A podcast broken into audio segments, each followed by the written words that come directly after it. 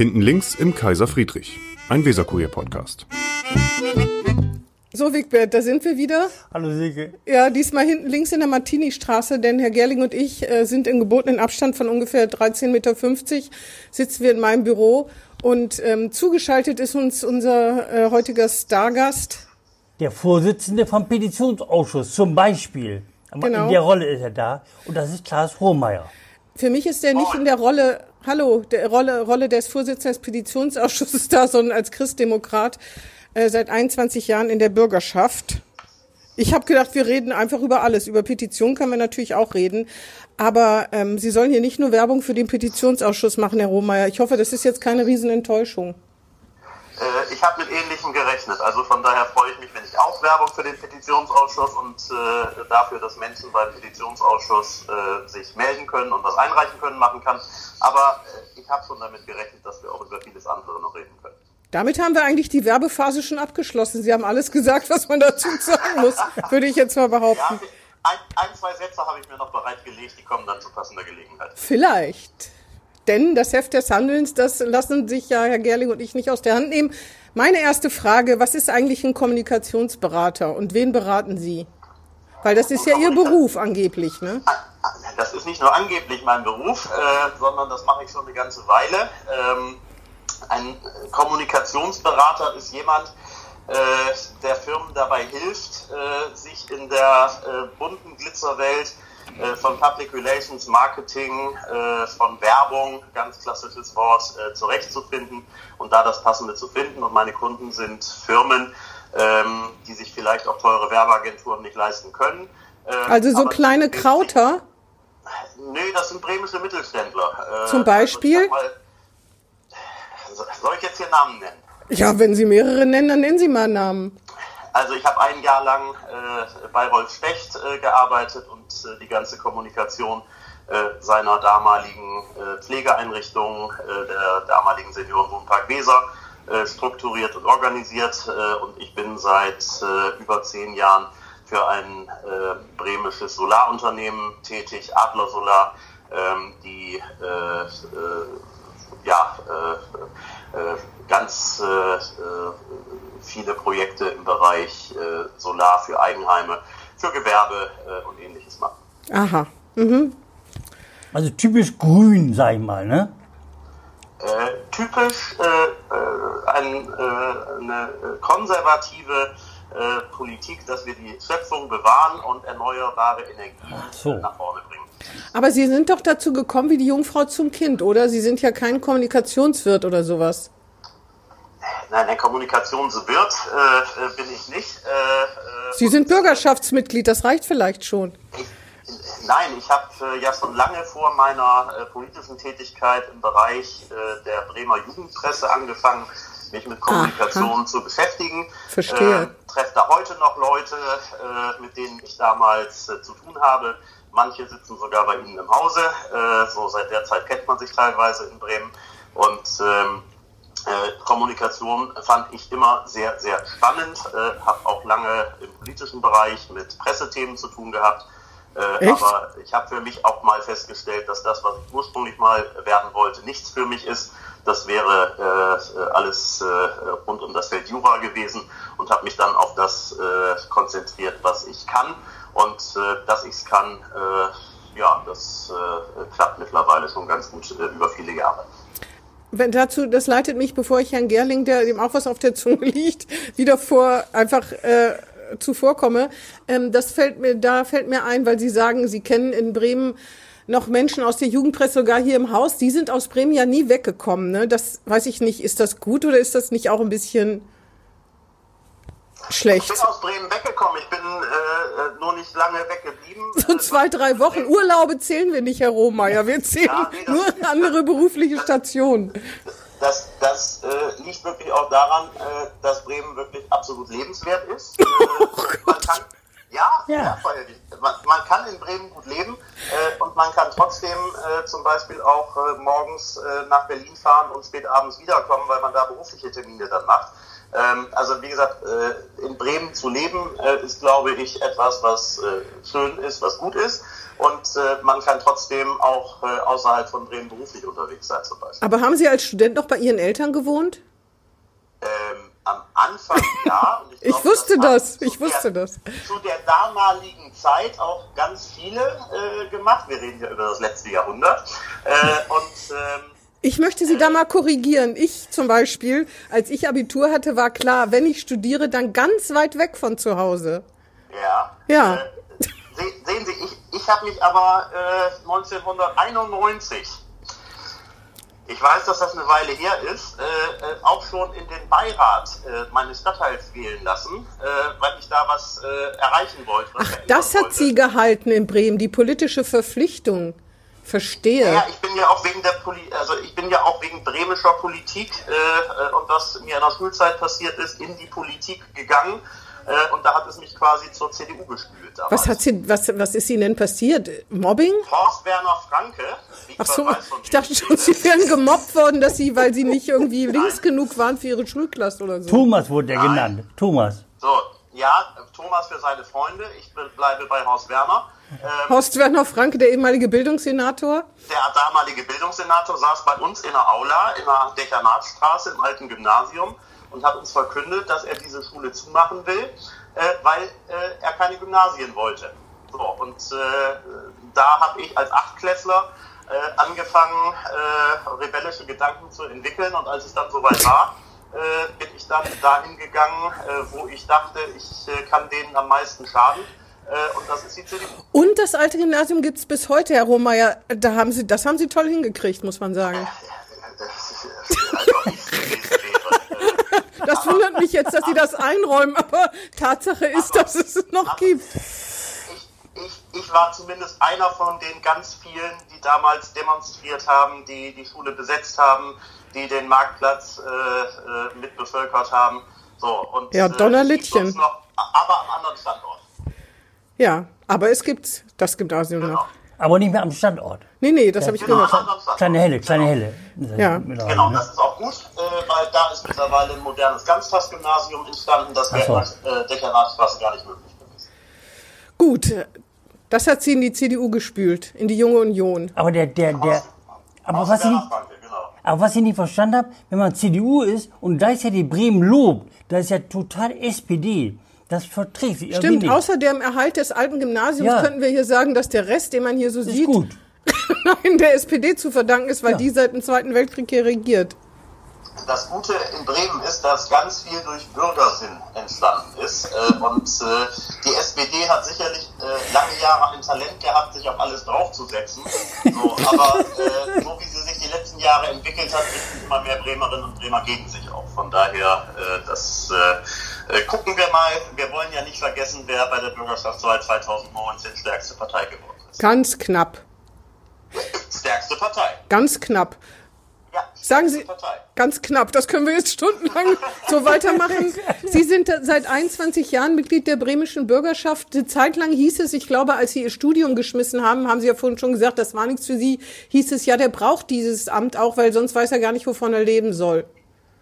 Ja, das haben Leute gesagt. Äh, äh, die fallen äh, äh, nicht in die Kategorie meiner engeren Freunde. Das ist schon mal ein Vorteil. Aber was sagen Sie denn dazu, wenn man sagt, ja gut, ich, äh, Kommunikationsberater, ich kann natürlich nicht beurteilen, wie dick Sie im Geschäft sind. Aber könnten Sie alleine davon leben? Sind Sie auf die Politik jetzt mal ehrlich? Also ich meine, ich weiß, ich kann gar keine ehrliche Antwort verlangen, aber so ehrlich, wie es einem Politiker nach 21 Jahren Bürgerschaft möglich ist, bitte. Könnten Sie alle, brauchen Sie das Mandat oder nicht? Also finanziell. Es war mir ganz wichtig, äh, dass ich äh, eine berufliche Tätigkeit habe, von der ich auch ohne Bürgerschaftsmandat leben kann. So, äh, darum bin ich auch neben dem Mandat, wie es ja auch unsere Landesverfassung vorsieht, weiter berufstätig. Wir haben ja ein Halbtagsparlament. Und äh, äh, natürlich benutze ich momentan auch Zeit äh, für mein Mandat, äh, aber die Zeit äh, hätte ich dann auch für den Beruf, wenn ich kein Mandat mehr hätte. Na, also das ist bei selbstständigen Tätigkeiten so, dass je mehr Zeit sie haben, sie dort auch äh, mehr tätig sein können. So, habe, Das stimmt. Ich habe, ich habe, ich Das leuchtet Klienten- ein. ne, ich habe Klienten, äh, für die bin ich tätig. Äh, Sie Ja. sind also finanziell unabhängig und nicht auf die Politik angewiesen. Also äh, kein Abgeordneter äh, wird jetzt sagen, äh, vielleicht einige wenige, äh, natürlich ist das Mandat äh, äh, auch äh, so ausgestattet, dass man davon leben kann. So, und da, im Moment lebe ich eben von beiden. Ja, das war jetzt schön drumherum geredet. Ich frag's noch mal. Ja, also, also- ich frag's noch mal ganz, versuch's noch mal ganz einfach zu formulieren. Also, Sie haben gesagt, Sie könnten auch gut ohne das Mandat leben. Ich meine jetzt finanziell. Dass man das aus Ego oder Selbstbewusstseinsgründen vielleicht nicht kann, ist ja noch mal was anderes. Da können wir ja noch drauf kommen. Also ich, ich, kann, ich kann von äh, meinen äh, Einnahmen äh, äh, leben, äh, so, aber wie gesagt, dadurch, dass das Mandat da ist, äh, frisst das ja auch entsprechend Zeit, aber dafür wird es ja auch vergütet. Na gut. Und ich dachte, eine Klaas Hohmeier wird eine Frank Imhoff, der wird Präsident der Bürgerschaft. Dachte ich. Wie aber kommst wieso denn? Das frage ich mich auch gerade. so, ja, weil die so lange dabei sind. Ist ja seit Ja, aber- über 20 Jahren dabei. Frank Imhoff hat doch eine äh, tolle Aufgabe schon als Vizepräsident. Äh, äh, Außerdem ist er auch seit 21 Jahren dabei, ne? so, ja, Ich wusste auch nicht, dass man, dass man sich solche Posten ersitzt. Ist das bei der CDU so? Nein. Äh, Ah ja. Wie gesagt, äh, das, das Thema hat sich für mich auch gar nicht gestellt. Äh, ich habe äh, meine Schwerpunkte in der politischen Arbeit. Ich bin äh, im Bereich Kultus, also äh, Bildung, Kultur, Medien, äh, im Prinzip äh, die ganze Zeit äh, unterwegs, war lange Jahre in der Bildungsdeputation, ähm, bin lange Jahre in der Kulturdeputation und daneben eben, die Aufgabe macht mir wirklich Spaß, äh, äh, war ich auch von Anfang an im Petitionsausschuss äh, und freue mich, dass ich da im Moment äh, äh, der Vorsitzende in dieser Legislaturperiode bin. Aber Sie hätten auch nicht Nein gesagt, wenn man Ihnen das Amt des Präsidenten angetragen hätte, oder? Dann hätten Sie zwar Ihren Kommunikationsberatungsjob aufgeben müssen für eine Zeit lang, aber vielleicht hätten Sie es schweren Herzens überwunden, überwinden können. Also, äh, erstens hat mich keiner gefragt. Äh, Das wissen wir ja, weil sonst hätten Sie ja nicht Nein gesagt. Weil wir einen guten Kandidaten äh, für das Amt des Präsidenten äh, hatten, als es äh, zu wählen war. Und ähm, äh, also Bürgerschaftspräsident ist ja nicht irgendein Amt. Der Präsident der bremischen Bürgerschaft ist äh, äh, nach äh, unserer Landesverfassung der Repräsentant der Freien Hansestadt Bremen. So, und äh, Na und, das hätten Sie doch auch geschafft, oder nicht? ja, aber ich sagte ja schon, äh, ich äh, war äh, äh, von Anfang an dafür, dass wir Frank Imhoff für diese Aufgabe nominieren und darum habe ich mich nie mit dieser Frage beschäftigt. Hörst du denn auf, nach 21 Jahren? Ist ja auch mal an der? Zeit. Aufhören. Kandidieren Sie wieder mit anderen Worten. Ich habe mich echt noch nicht mit der Bürgerschaftswahl 2023. Thomas Rübekamp schon. Da Der muss ich hier- mal laut lachen. ja, ja.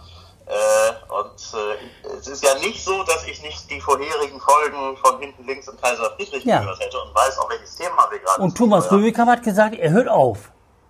Thomas Röbekamp hat für mich auch überraschend angekündigt, zum Ende dieser Legislaturperiode nicht wieder für die Bürgerschaft zu kandidieren. Und du? Ähm, Thomas ist ja auch berufstätig äh, und äh, äh, war auch Bürgermeister und Senator. So, hat also noch eine ganz andere Intensität. Der ist Und, jünger als äh, Sie, oder?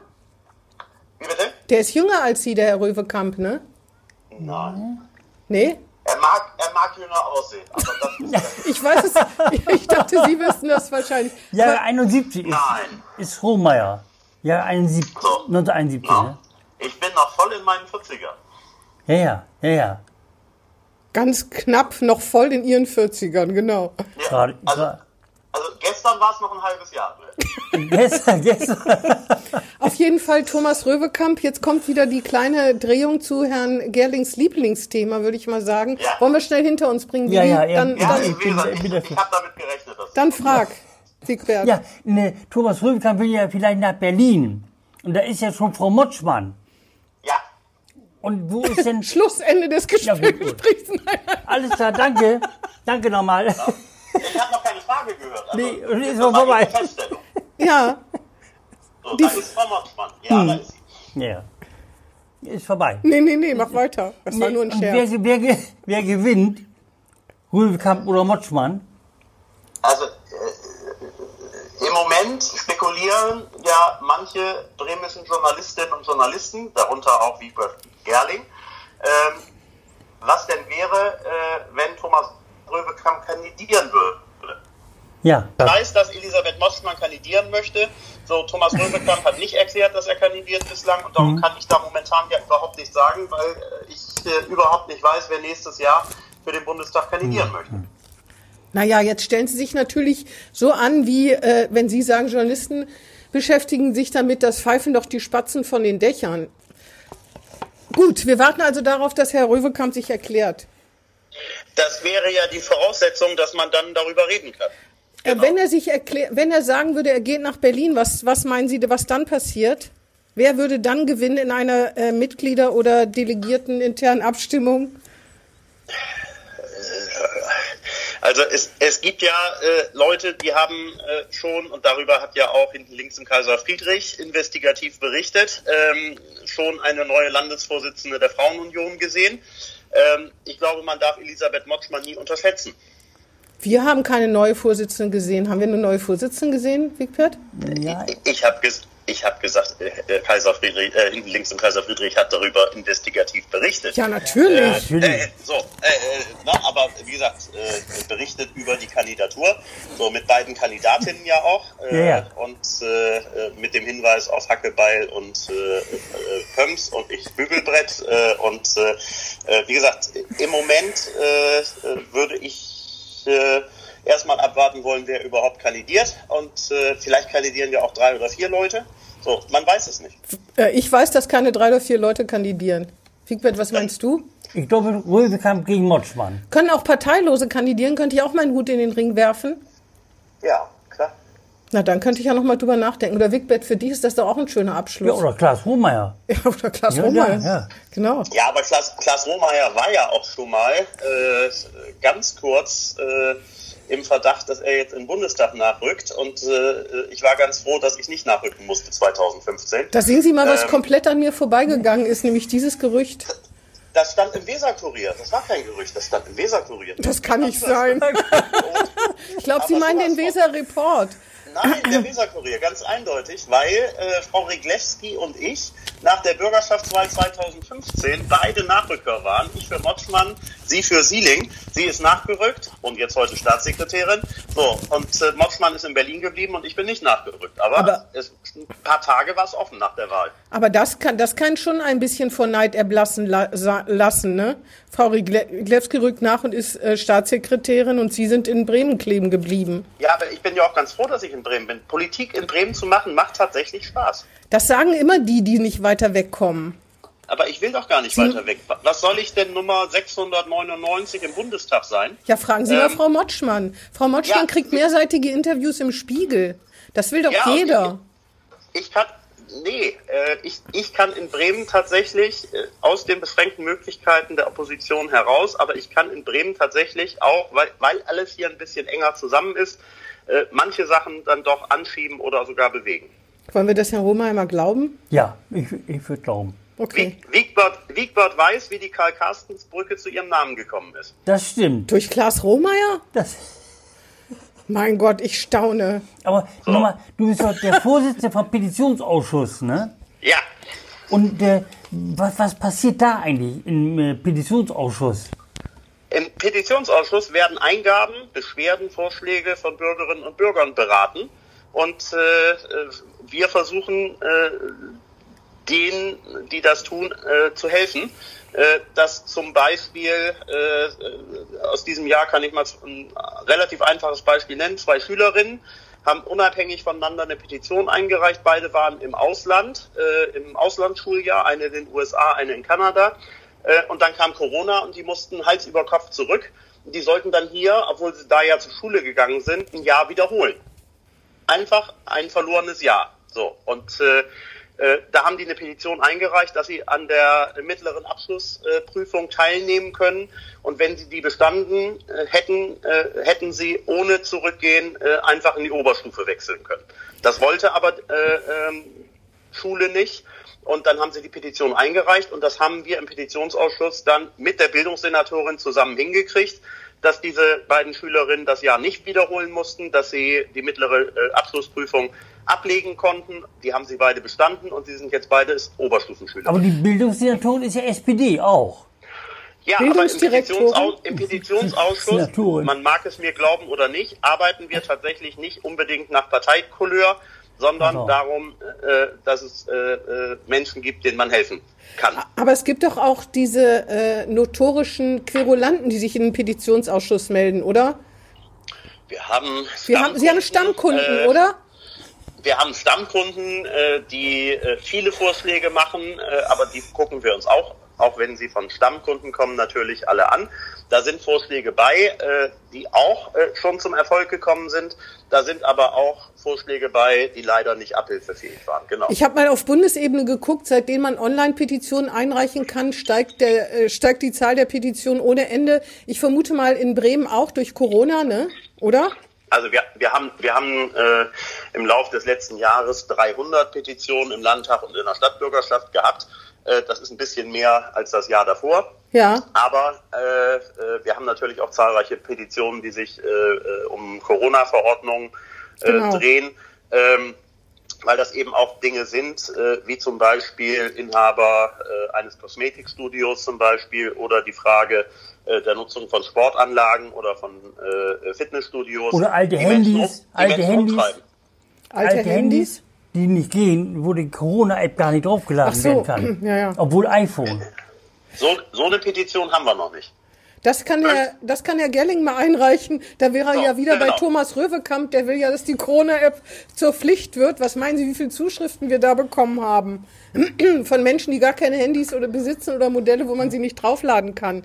Damit hat sich Herr Röwekamp bei älteren Menschen nicht sonderlich beliebt gemacht, würde ich mal Ja, behaupten. solche, solche E-Mails äh, haben auch viele andere Abgeordnete bekommen. Äh, und äh, äh, trotzdem ist der Gedanke, wenn wir einen Kontrollverlust im Gesundheitsamt haben und wir eine App haben, die schon Daten erfasst, äh, ob man äh, diese App nicht weiter nutzen kann, damit dieser Kontrollverlust äh, wir haben Gegenden in Deutschland, wo über 80 Prozent nicht nachverfolgt werden können der Infektionen. In Bremen sind es äh, 75 Prozent. Ja, aber man kann so eine App Äh, doch nicht, zur Verf nicht verpflichtend. Also es geht einfach nicht. Es ist, es ist ein Vorschlag gewesen. So. Ja, das hat aber auch weder Herr Röwekamp noch die Bremer CDU noch die Landesregierung zu entscheiden. Ne? Das würde ich mal sagen, sowas wird auf anderer Ebene entschieden.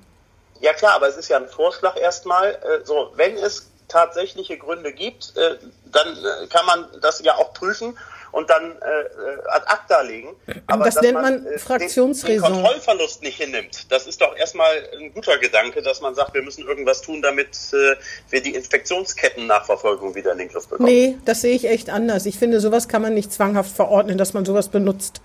Na, Aber wie gesagt, äh, die, diese äh, äh, Reaktion hat es ja gegeben, die deuten auch darauf hin, äh, dass das vermutlich nicht kommen wird. Äh, trotzdem war es ja kein. Obwohl Herr. Röwekamp das vorgeschlagen hat, das ist erstaunlich. Der hört ja auf, Rübekamp. Und Klaas war ja wird der Nachfolger. CDU, dass das jetzt kommt, sondern es war ein Vorschlag der CDU, dass man das prüfen soll. Vielleicht, Auf jeden- sind wir da, vielleicht sind wir da auf der richtigen Spur. Klaas Rohmeier wird der Nachfolger von Thomas Röwekamp als Fraktionschef in der bremischen Bürgerschaft. Ja, aber da reden wir ja eventuell über 2023 erst. Ja, ja. Äh, und, äh, Ja, und? Das sind ja ungelegte Eier, ne? Wir können gerne darüber reden. Wir haben nichts dagegen. Ja, wir wollen mal hoffen, wir wollen mal hoffen, dass die CDU den Fraktionsstatus behalten kann, Herr Rohmeier. Da müssen Sie sich zwar Ja, ordentlich äh, ins Zeug legen, aber das werden Sie doch wohl hinkriegen. Ich glaube, ich glaube, wir machen ganz gute Vorschläge aus der Oppositionsrolle heraus. Wir haben ja momentan auch eine Debatte darüber, äh, ob und wie das Parlament eingebunden wird. Äh, ja. Das ist ja auch ein äh, Vorstoß aus den Reihen der CDU, Genau. ähm, dass man nicht nur abnickt, was der Senat macht, äh, sondern Die FDP hat zuerst einen Gesetzentwurf vorgelegt. Eigentlich kam der Vorstoß von Herrn Bovenschulte in der Regierungserklärung. Dann hat am nächsten Tag die FDP ein Gesetz vorgelegt und dann hat die CDU sich aufs Thema geschmissen. Ja, und äh, dass Herr Bovenschulte eine Regierungserklärung abgegeben hat, wo er diesen Vorschlag gemacht hat, liegt daran, dass die CDU eine Sondersitzung der Bürgerschaft vor der letzten Verordnung äh, äh, verlangt hat, äh, dass äh, die CDU den Bürgermeister aufgefordert hat, eine Regierungserklärung abzugeben. Ähm, also mir, Na, mir na, na, darum, na, dass das wir ist, Rechte, da heften Sie sich aber, da heften sich aber ein bisschen großen Orden an die Brust. Eine Regierungserklärung, der hätte das ja auch unterlassen können, ne? Ja, aber wir haben, Ich verteidige Herrn Bovenschulte ja nicht. Verla äh, verlangt. Ne? Also äh, äh, er hat sie nicht angeboten, sondern wir haben sie verlangt. Ja, aber was er darin sagt, ob von FFP2-Masken für Senioren bis hin zu äh, bis hin zu dem Gesetz, äh, dass das Parlament anders beteiligt wird, das da ist er schon alleine drauf gekommen oder die SPD, würde ich mal behaupten. Ja, äh, ich will ja jetzt auch nicht in Abrede stellen, dass die Idee, äh, äh, die Masken zu verteilen, in dem Fall von Bovenschulte kommt. Aber mir geht es um die parlamentarische Beteiligung. Ja. Äh, dass Ja, das ist ja auch alles richtig. Corona-Verordnungen bekommen. Nee, aber er hat's und angeboten. Das Parlament nicht beteiligt wird. Genau. Nochmal zu den Online-Petitionen. Also, es gibt sehr ernsthafte Sachen, Menschen, die sich auch nicht anders zu helfen wissen. Dazu ist der Petitionsausschuss auch da. Aber es gibt eben auch Stammkunden. Ich habe mal gesehen, auf Bundesebene, da gibt es zum Beispiel Petitionen natürlich gegen Windparks, sowas wird es hier vielleicht auch geben, aber auch gegen Markus Lanz, dass er sofort, äh, das ZDF ihn sofort absetzen muss. Dann sollte Alice Schwarzer wegen Steuerhinterziehung das Bundesverdienstkreuz entzogen werden. Dann hat Herr Nur eine Petition eingereicht gegen Online-Petitionswahn, wurde auch abgelehnt. Ähm, es gibt auch äh, solche, so eine Art von Petitionen. Es muss doch auch in Bremen sowas Verrücktes geben, oder? Also Erzählen Sie mal von den skurrilsten Petitionen, die Sie kennen. Bitte. Also, wir, Sie reden ja gerade von Petitionen, die gar nicht beim Petitionsausschuss äh, eines Landtages oder des Bundestages eingereicht worden sind, sondern von Kampagnenplattformen. Ähm, da haben wir in Bremen ja auch Erfahrungen. Da werden zum Teil auch einfach Namen von Bremer Petenten und deren Petitionen von unserer Homepage rauskopiert und äh, auf solchen Kampagnenplattformen äh, dann Zitze. eingesetzt. Ist ja eine Frechheit. Äh, Das ist auch ein Thema, äh, wo wir jetzt äh, eine juristische Prüfung äh, Oha. vornehmen lassen, ob, ob die das dürfen. Aber sagen Ja. Sie mal, erzähl mal von kuriosen Petitionen. Also, äh, das sind kuriose Petitionen. Wir haben Petitionen, äh, die äh, zum Beispiel Tierhaltung äh, an jeder Schule. Ähm, das ist äh, eine Petition, die klingt erstmal komisch. Ähm, dem Petenten ging es aber darum, äh, dass Kinder äh, auch mit lebenden Tieren zu tun haben. Hühnerhaltung zum Beispiel, Kaninchenhaltung. Das, Kaninchen äh, tot knuddeln. Ja, genau. äh, ja, aber das hat ja auch mit der Realität zu tun, äh, dass äh, viele Kinder im Prinzip mit tierischen Produkten, ob das jetzt Käse oder Milch oder eben Fleisch äh, äh, zu tun haben, äh, abgepackt hinter Plastik im Supermarkt, aber äh, lebende Tiere, für die etwas sind, was sie sonst nicht erleben. So, das ist also ein ernster Hintergrund. Ach so, Sie meinen, damit man nicht denkt, die Schoko-Osterhasen wären tatsächlich, Hasen wären tatsächlich aus Schokolade so ungefähr. Und dass Kühe nicht lila sind, genau. ja, Aber ja, das mit dem Totknuddeln ist nicht so abwegig. Und zwar, Sie wissen doch, in der Botanika gibt's doch immer eine Osterausstellung, da dürfen die Kinder immer Kaninchen streicheln. Und die Kaninchen müssen alle zwei Stunden ausgewechselt werden, weil sonst können sie einfach nicht mehr. Wussten Sie das? Nee, das wusste ich nicht, aber das kann ich mir auch lebhaft vorstellen. Deswegen, Ähm, deswegen würde ich da ganz vorsichtig sein. Ja, nein, aber wie gesagt, also ne, die Petition klingt erstmal kurios, äh, aber da ist ja ein Hintergrund hinter. Aber ist nichts draus geworden, oder? Haben alle Schulen Ki äh, Tiere? Nein, äh, Noch äh, nicht. diese, äh, diese Petition wurde nicht umgesetzt, weil eben auch nicht gewährleistet werden konnte, dass in jeder Schule dann auch in den Ferienzeiten an den Wochenenden eine Tierpflege. Äh, es gibt aber trotzdem Schulen, äh, das war einer meiner ersten Schulbesucher als junger Abgeordneter damals, äh, so in Schwachhausen eine Schule, die haben tatsächlich äh, Hühner auf dem Schulgelände äh, am Baumschulenweg und äh, äh, haben da eben äh, auch äh, die Aufgaben für die äh, Klassen, äh, dass die sich um die Tiere kümmern. Ähm, die haben äh, äh, dann auch äh, gewährleistet, äh, dass in den ähm, Ferien äh, die Tiere äh, betreut werden. Vom Hausmeister. Haben Sie Haustiere, Herr Rohmeier? Mein Hund ist im August gestorben. Ach je, Ähm, herzliches Ja, ja, aber wie gesagt, äh, da wird äh, hoffentlich dieses Jahr noch ein neuer Hund kommen. Und der, nur eine Frage. Ist das nicht eigentlich schwierig, als Petitionsausschussvorsitzender der CDU nur mit, dem, mit der Regierung zu tun zu haben, die von einer anderen Farbe ist, also rot, grün, rot? Also, ähm, ich habe es ja eben schon einmal gesagt, wir versuchen ja überparteilich den Menschen zu helfen. Also man hat auch mal eine politische Kontroverse im Petitionsausschuss, weil die Besetzung entspricht den anderen Gremien der Bürgerschaft. Aber unser Grundziel ist ja Partei, unabhängig den Leuten zu helfen.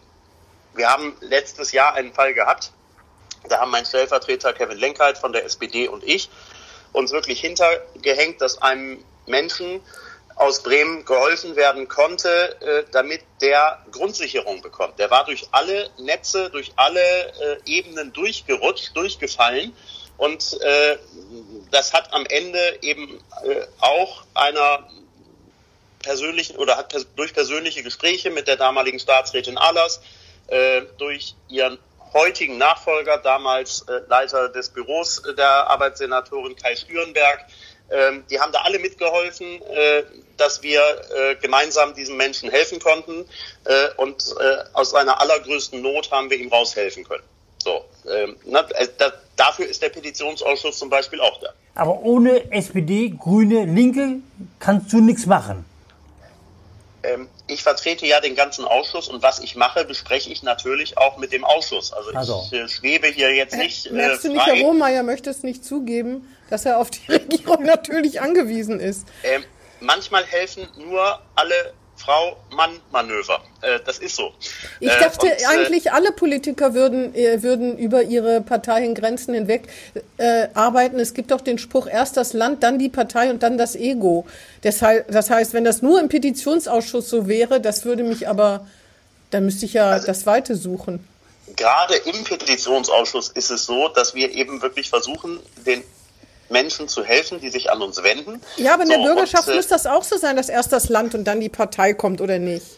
Ja, aber da gibt's dann äh, auch manchmal politisch unterschiedliche Wege. Wie im so, Wenn es darum darum geht, Menschen zu helfen, ist manchmal eine Lösung, unbürokratisch zu erreichen, äh, der beste Weg. Hä? Kommt erst das, Das Land und dann die Partei oder nicht? Also bei uns steht erstmal der Mensch im Mittelpunkt. Äh, das erst der Mensch, dann das Aufgabe, Land und dann die Partei. den, den Leuten zu helfen. Ne? Und äh, wir haben sicherlich weniger Parteiideologie äh, auf unserer Agenda im Petitionsausschuss. Und wenn ich äh, äh, mich mal mit äh, Rot-Grün-Rot kabbeln will, kann ich das in der Kulturdeputation oder im Medienausschuss machen. Also in der Kulturdeputation im Medienausschuss kommt nicht erst das Land und dann die Partei. Da haben wir manchmal auch politische Auffassungen, äh, die unterschiedlich sind, äh, die sich manchmal sehr deutlich, sehr deutlich von Vorstellungen von Herrn Bolajela, Frau Vagalla oder Frau Strunge unterscheiden. So, und äh, da geht's jetzt nicht darum, dass einzelne Menschen in wirklicher Not sind. Äh, da kann man dann auch mal politisch unterschiedliche Positionen aushalten. Gut, dann möchte ich variieren. Erst die Kultur, dann die Partei. So, na, also im Petitionsausschuss stehen die Menschen im. Mittelpunkt. Ja, nur im Petitionsausschuss. Na gut, dass Sie da drin sind. Ich bin da auch äh, sehr zufrieden und ich glaube, wir haben schon einiges erreicht. Der Vorsitzende ist er ja. Ja, ja, Chef. Wir. Ja, ja, Chefs Wir, vom der ganze Ganzen. Ausschuss. Ja, ja. Ja, gut. Ja, Herr Rohmeier, meine Fragen sind beantwortet. Ich weiß nicht, wie es bei Herrn Gerling aussieht. Ich würde mich einmal interessieren, was Klaas Rohmeier zur aktuellen Regierung sagt. Zu Herrn Bovenschulte und äh, Grünen und Linken. Eigentlich kann man sagen zu Herrn Bovenschulte und den anderen. Ja, und die anderen. ja, oder die Rest. Ja. Ja, Herr, Herr, Bovenschulte ist zumindest sichtbarer äh, als sein Vorgänger. Ähm, ich meine, Herr Bovenschulte taucht ja tatsächlich auch mal in der Rolle des Kultursenators auf, die ja auch sein Vorgänger zumindest nominell hatte. Ähm, so, die, die Arbeit lässt er natürlich durch andere machen, äh, in dem Fall Frau Emicholz. Ähm, so, und äh, ähm, Na? im Moment ist, glaube ich, der Zeitpunkt äh, noch nicht da, wo man merkt, äh, dass da ganz viel äh, äh, Öffentlichkeitsarbeit hintersteht. Was die Substanz angeht, dafür schauen wir mal im kommenden Jahr, wenn wir etwas mehr Normalität haben und nicht von äh, einer Krisensitzung in die nächste jagen. Ich habe das äh, nicht verstanden, Herr Rohmeier. Tut mir leid. Sie haben gesagt, dass in der Öffentlichkeitsarbeit, dass da noch nicht so viel Substanz. Ich weiß gar nicht, was meinen Nein. Sie denn? Nein, ich sagte, in der Öffentlichkeitsarbeit steht er ja äh, deutlich besser da als sein Vorgänger. Da hat das Rathaus ja auch personell aufgerüstet. Äh, und äh, was an Substanz aber davon übrig bleibt, da Ah, gucken wir verstehe. nächstes Jahr, wenn wir aus der Krise raus sind, äh, hoffentlich, dann mal, was dann übrig bleibt. Ja, das war ja sehr freundlich, ne? ja, das war freundlich. Ich bin doch ein freundlich und umgänglicher Mensch. Dann Tatsächlich? Gut, dass Sie das jetzt zum Schluss nochmal gesagt haben. Ich wollte es mal gesagt haben. Dann halten Genau. wir fest, Also für mich jetzt, Klaas Rohmeier will Fraktionschef der CDU werden. Für mich halten wir, halten wir fest, Klaas Da, Rohmeier, da widerspreche ich. Klaas Rohmeier wird Bremen nie verlassen. Genau. Und manchmal kommt erst das Land und dann die Partei, manchmal aber auch nicht. Aber Bremen ist trotzdem ganz toll. Kann Also ich das so Bremen zusammenfassen? Wir, wir halten fest, Bremen ist toll. Obwohl die SPD dran ist, seit 70 Jahren. Äh, das ist der Teil an Bremen, der nicht so toll ist. Vielleicht aber, wäre äh, Bremen sonst noch toller. Würden Sie sich so weit so, aus dem Fenster na, lehnen? Also jetzt stellen Sie sich mal vor, wie toll Bremen wäre, wenn die SPD nicht dran wäre. Ja, ich kann das nicht beurteilen. Also äh, ich, es, Das, das wäre ein Bremen, aber wie gesagt, äh, die nächste Wahl das wäre ein Bremen wie 2023. München, wie Bayern, wie in Bayern München wahrscheinlich. So, ähm, ja, es ist ja auch so ein bisschen, ne? Also äh, die CSU regiert nicht ganz so lange wie die Bremer SPD. So, in den Großstädten allerdings regiert ja nicht die CSU in Bayern. Das Zumindest stimmt. nicht in den meisten Großstädten. An welcher So, Großstadt sollen wir uns denn dann orientieren? Ja, wir gucken jetzt einfach mal, darüber haben wir heute gar nicht gesprochen, auf die Beiräte. So, äh, in ganz vielen Beiräten gibt es keine SPD-Beiratssprecher mehr, es gibt immer mehr CDU-Ortsamtsleiter. Also da verändert sich auch was. Ach ja? Ja, ja, Bremen wird so von unten aufwachsen schwarz. Ach so, ist vollkommen an mir vorbeigegangen bis jetzt. Also so in der praktischen Politik sehe ich da jetzt noch keine richtigen Auswüchse, aber äh, Herr Gerling und ich haben ja eins, wir sind geduldig. Ähm, haben Sie Also Wiegbert ja auf jeden Fall. Also, äh, ja. ähm, haben Sie noch Schlussworte für unser geneigtes Publikum? Äh, dass ich mich immer freue, wenn sich Menschen an den Petitionsausschuss wenden, egal ob sie eine konkrete Kritik haben, etwas verändern wollen oder einfach nur einen Vorschlag haben, um Bremen ein bisschen besser zu machen. Ja, Dankeschön. Klaas, Bitte, gerne. vielen Dank. Ich wünsche noch einen schönen Abend. ebenso. Wünsche ich auch. Bis dann. Tschüss. Tschüss. Tschüss. Tschüss. Das war Hinten links im Kaiser Friedrich, ein Weserkurier-Podcast.